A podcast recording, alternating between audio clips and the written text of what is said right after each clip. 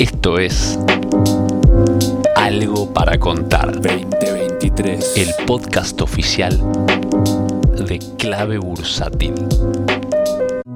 Hola, ¿cómo andan? Bienvenidos a una nueva edición de Algo para Contar. Hoy les quiero traer algo distinto para variar un poco y después les voy a dejar una pregunta ahí en Spotify para que digan si les, les gustó este cambio o no y siempre podemos ir adaptando. ¿eh? El tema con el podcast es que no hay feedback inmediato, no es a lo mejor como los videos de YouTube que hay comentarios, entonces uno un poco a veces está hablando al aire y por ahí no sabe si va por el buen camino en cuanto a lo que les gusta escuchar. La idea de hoy era revisar un poco mi cartera. Tengo acá en una aplicación, yo uso para seguir la cartera una aplicación que se llama My Stock Portfolio, que la, uso desde 2017 y ahí voy anotando todas las compras, todas las ventas y me va marcando el rendimiento de la cartera y también la tenencia, hace un gráfico de torta y tiene un apartado en donde te lista todas las acciones o los activos que uno tiene, ordenados de mayor a menor y la ponderación que tiene cada uno. Entonces voy a barrer esa lista.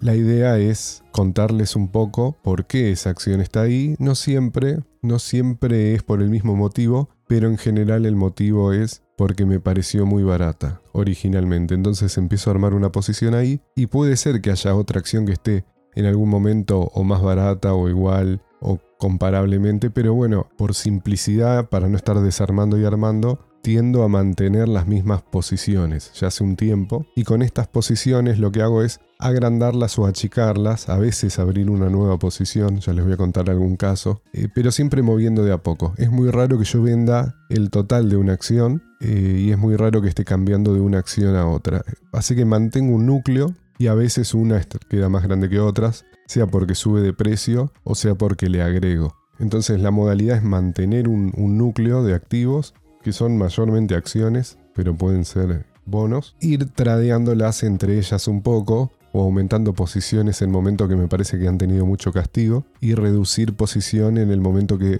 o se me hace muy grande o veo que hay un poco de euforia en ese activo, entonces reduzco un poco. Bueno, con el 26% de la posición está IPF. Arriba de todo, esta acción ha tenido siempre una ponderación alta, no siempre, pero desde más o menos el año pasado en adelante ha estado primera o segunda, y como ha subido mucho he tenido que ir vendiéndola. En general no quiero tener más del 25% en una acción, pero a veces le doy un poco más de aire, un poco más de margen, y ha llegado a estar arriba de 27%. Más o menos la mantengo por ahí, lo que va subiendo en exceso lo puedo ir vendiendo y colocando en otros activos. ¿Qué pasa si una posición queda muy grande? La variabilidad, del, eh, la volatilidad del, papel hace que se mueva mucho la comitente y eso, eso por ahí me molesta un poco. Entonces no quiero que quede tan grande. Además, si en algún momento baja, quiero que no sea una posición tan grande para poder sumar. ¿Por qué IPF? Por lo muy barata que estaba. Eh, neto no he comprado mucho más. He recomprado algo acá en la baja última. Pero casi es todo lo, lo que tenía de antes. Y con varias ventas en el camino para que no quede una posición tan grande como les decía.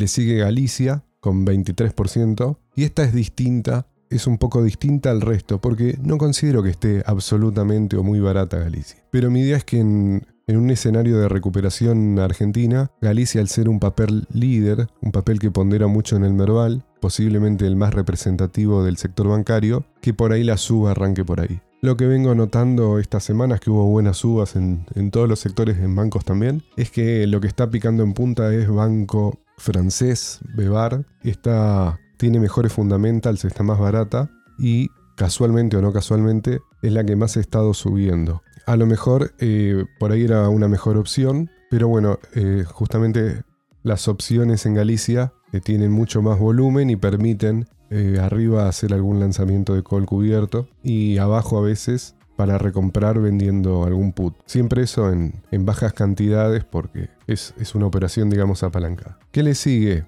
Y que estuvo creciendo estos días, aunque siempre está en el top 5, Cablevisión, con un 8,7%, así que bastante más chica, pero estuve incrementando, me, me gusta lo que está haciendo. También un papel barato y un papel que cuando empiece a ganar plata en serio, va, me imagino que va a tener otro valor y va a pagar dividendos en serio.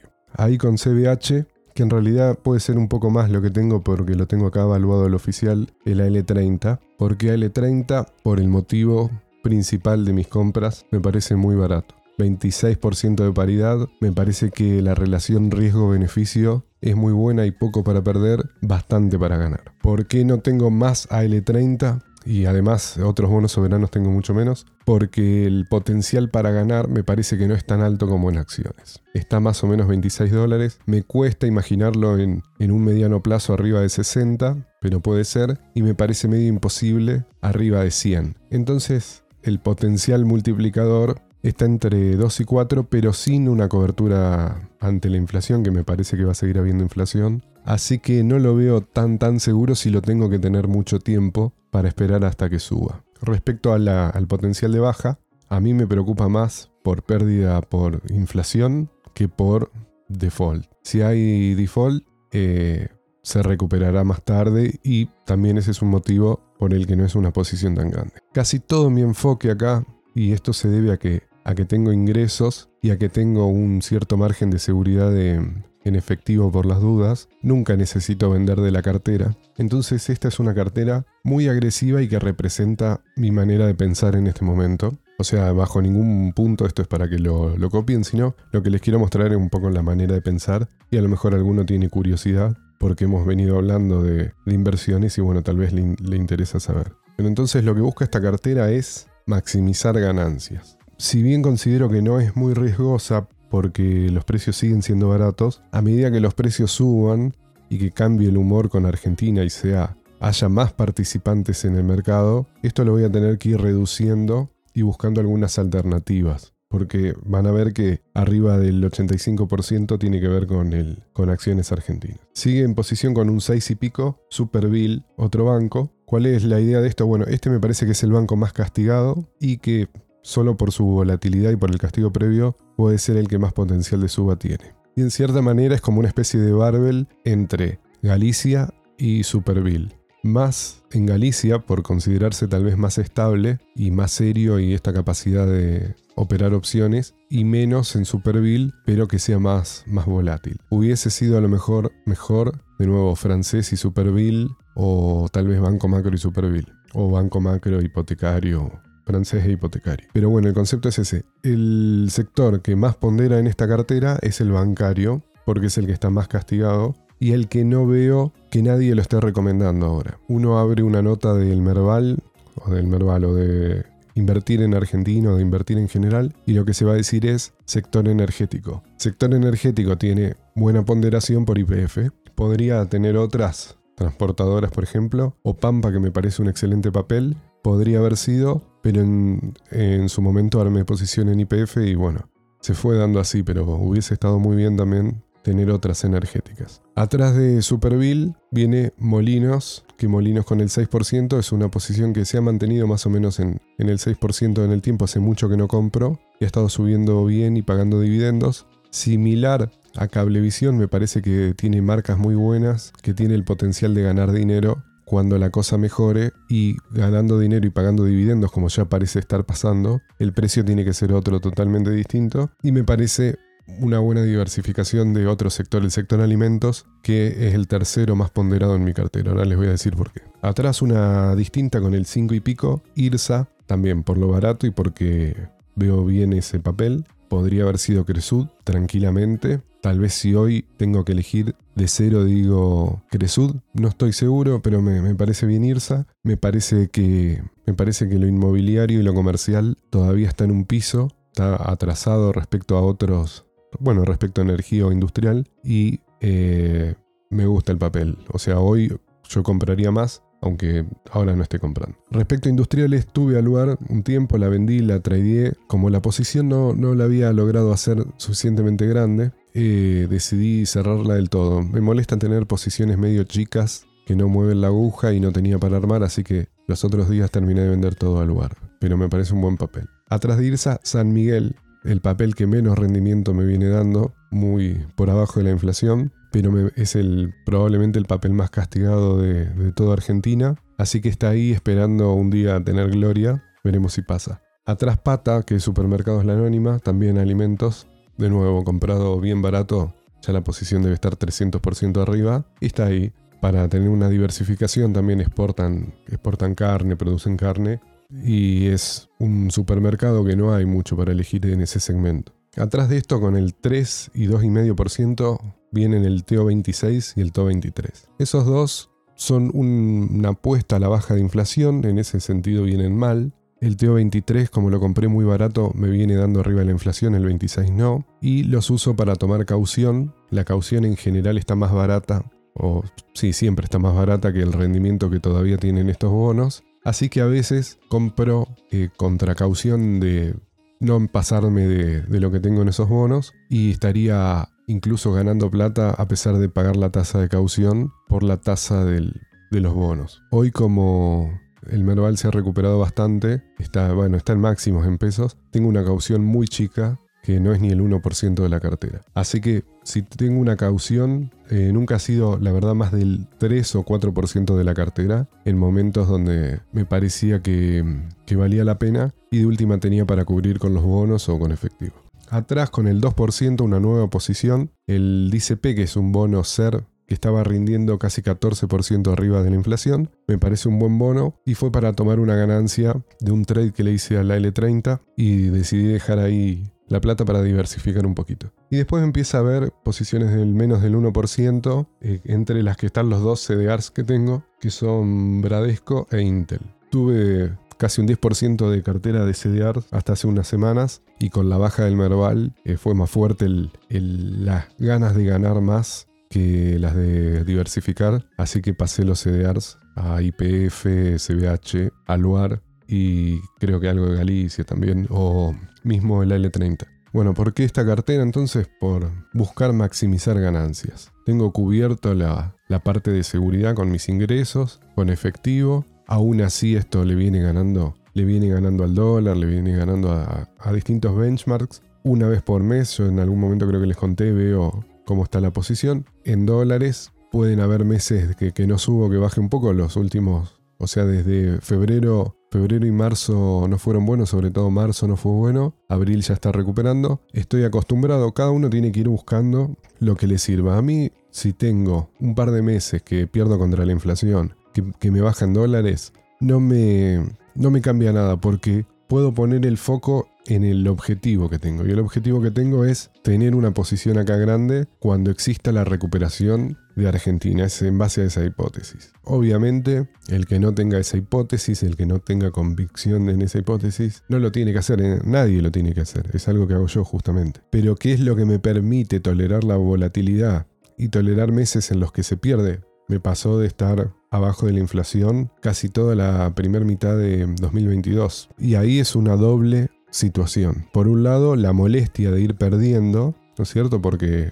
molesta, y bueno, eso lo he, lo he comentado acá en los podcasts y lo he trabajado personalmente. Pero por el otro, saber que hay inflación, saber que las empresas argentinas que están atadas a los precios, por lo tanto están atadas a la inflación, no suben, me permiten a mí comprar algo que no sube cuando hay inflación. Entonces, visto de esa manera, se hacía mucho más atractivo comprar. Después, cuando sube, la multiplicación es impresionante. Entonces, bueno, hay que mediar, ¿no? Hay que mediar el presente con el futuro y no olvidarse de qué objetivo uno tiene. Si uno tiene un objetivo de que nunca baje porque no sé, porque no tolera la volatilidad, bueno, tendrá que tener mucho en tal vez plazo fijo UVA, letras, ONs, bonos cortos. Eso cada uno, lo hemos hablado en otros episodios, los podemos hablar más adelante también, pero acá yo le estoy compartiendo lo que yo pienso y por eso hago lo que hago. ¿Qué espero ahora con la cartera? Puede, puede darse, no, no necesariamente me parece obligatorio que suceda una cierta suba la valorización con lo que se conoce como el rally electoral, la expectativa de un cambio de algo en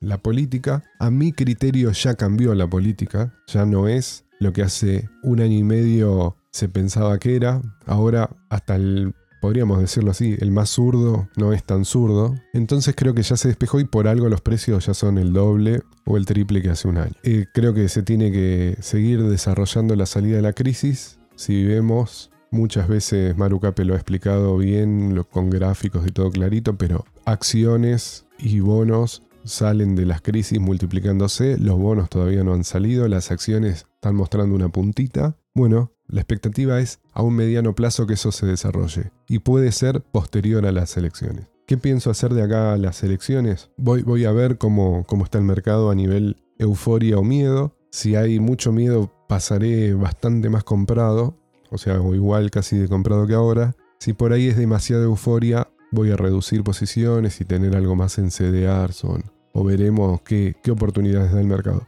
Pero en definitiva voy a seguir haciendo más o menos lo mismo. No estoy demasiado pendiente del tema elecciones. Sé que tuvimos las últimas pasos presidenciales fueron un hecho increíble con bajas del 50%. No espero que eso se repita. Sin embargo, espero, sin embargo, espero que participantes del mercado estén jugando con esa expectativa. Entonces espero ver volatilidades en las opciones, precios muy altos en las opciones, en las bases, en los lotes. Espero ver eh, cosas raras con los precios y aprovechar, aprovechar cuando algo quede muy barato, eh, comprarlo, sobre todo si es por ese miedo. Pero el objetivo acá está puesto en una recuperación posterior, en una recuperación donde ya no esté todo el mundo pensando que estamos en crisis, sino todo el mundo con una expectativa. Y ahí iré reduciendo y buscando otras opciones. Veo que Ahora me gustaría tener más capital, tal vez si tuviera más capital seguiría siendo lo mismo, pero me parece sensato también tener posiciones en Estados Unidos. Eh, tuve, le hice, le hice unos buenos swings ahí a, al SPY, a Google, a Meta y si fuera una cartera más conservadora, eso lo mantendría porque me parece que tiene futuro y está, está buena la diversificación. Pero bueno, ahora esta es la expectativa, que este bull market argentino ya empezó para mí y va a continuar con subas y bajas obviamente, pero bajarse ahora para mí sería muy lamentable. Bueno, espero no haberlos aburrido. Les voy a dejar la pregunta si les interesa estas cuestiones más autorreferenciales o volvemos a, a analizar lo que sucede ahí afuera lo que sucede en el mercado o ese con la psicología. Bueno, muchas gracias por escuchar. Nos vemos la semana que viene. Hasta luego. Si querés enterarte de la última información del mercado en tiempo real y sin costo alguno, súmate a nuestra comunidad de WhatsApp en clavebursátil.com barra comunidad. Un espacio de inversores para inversores.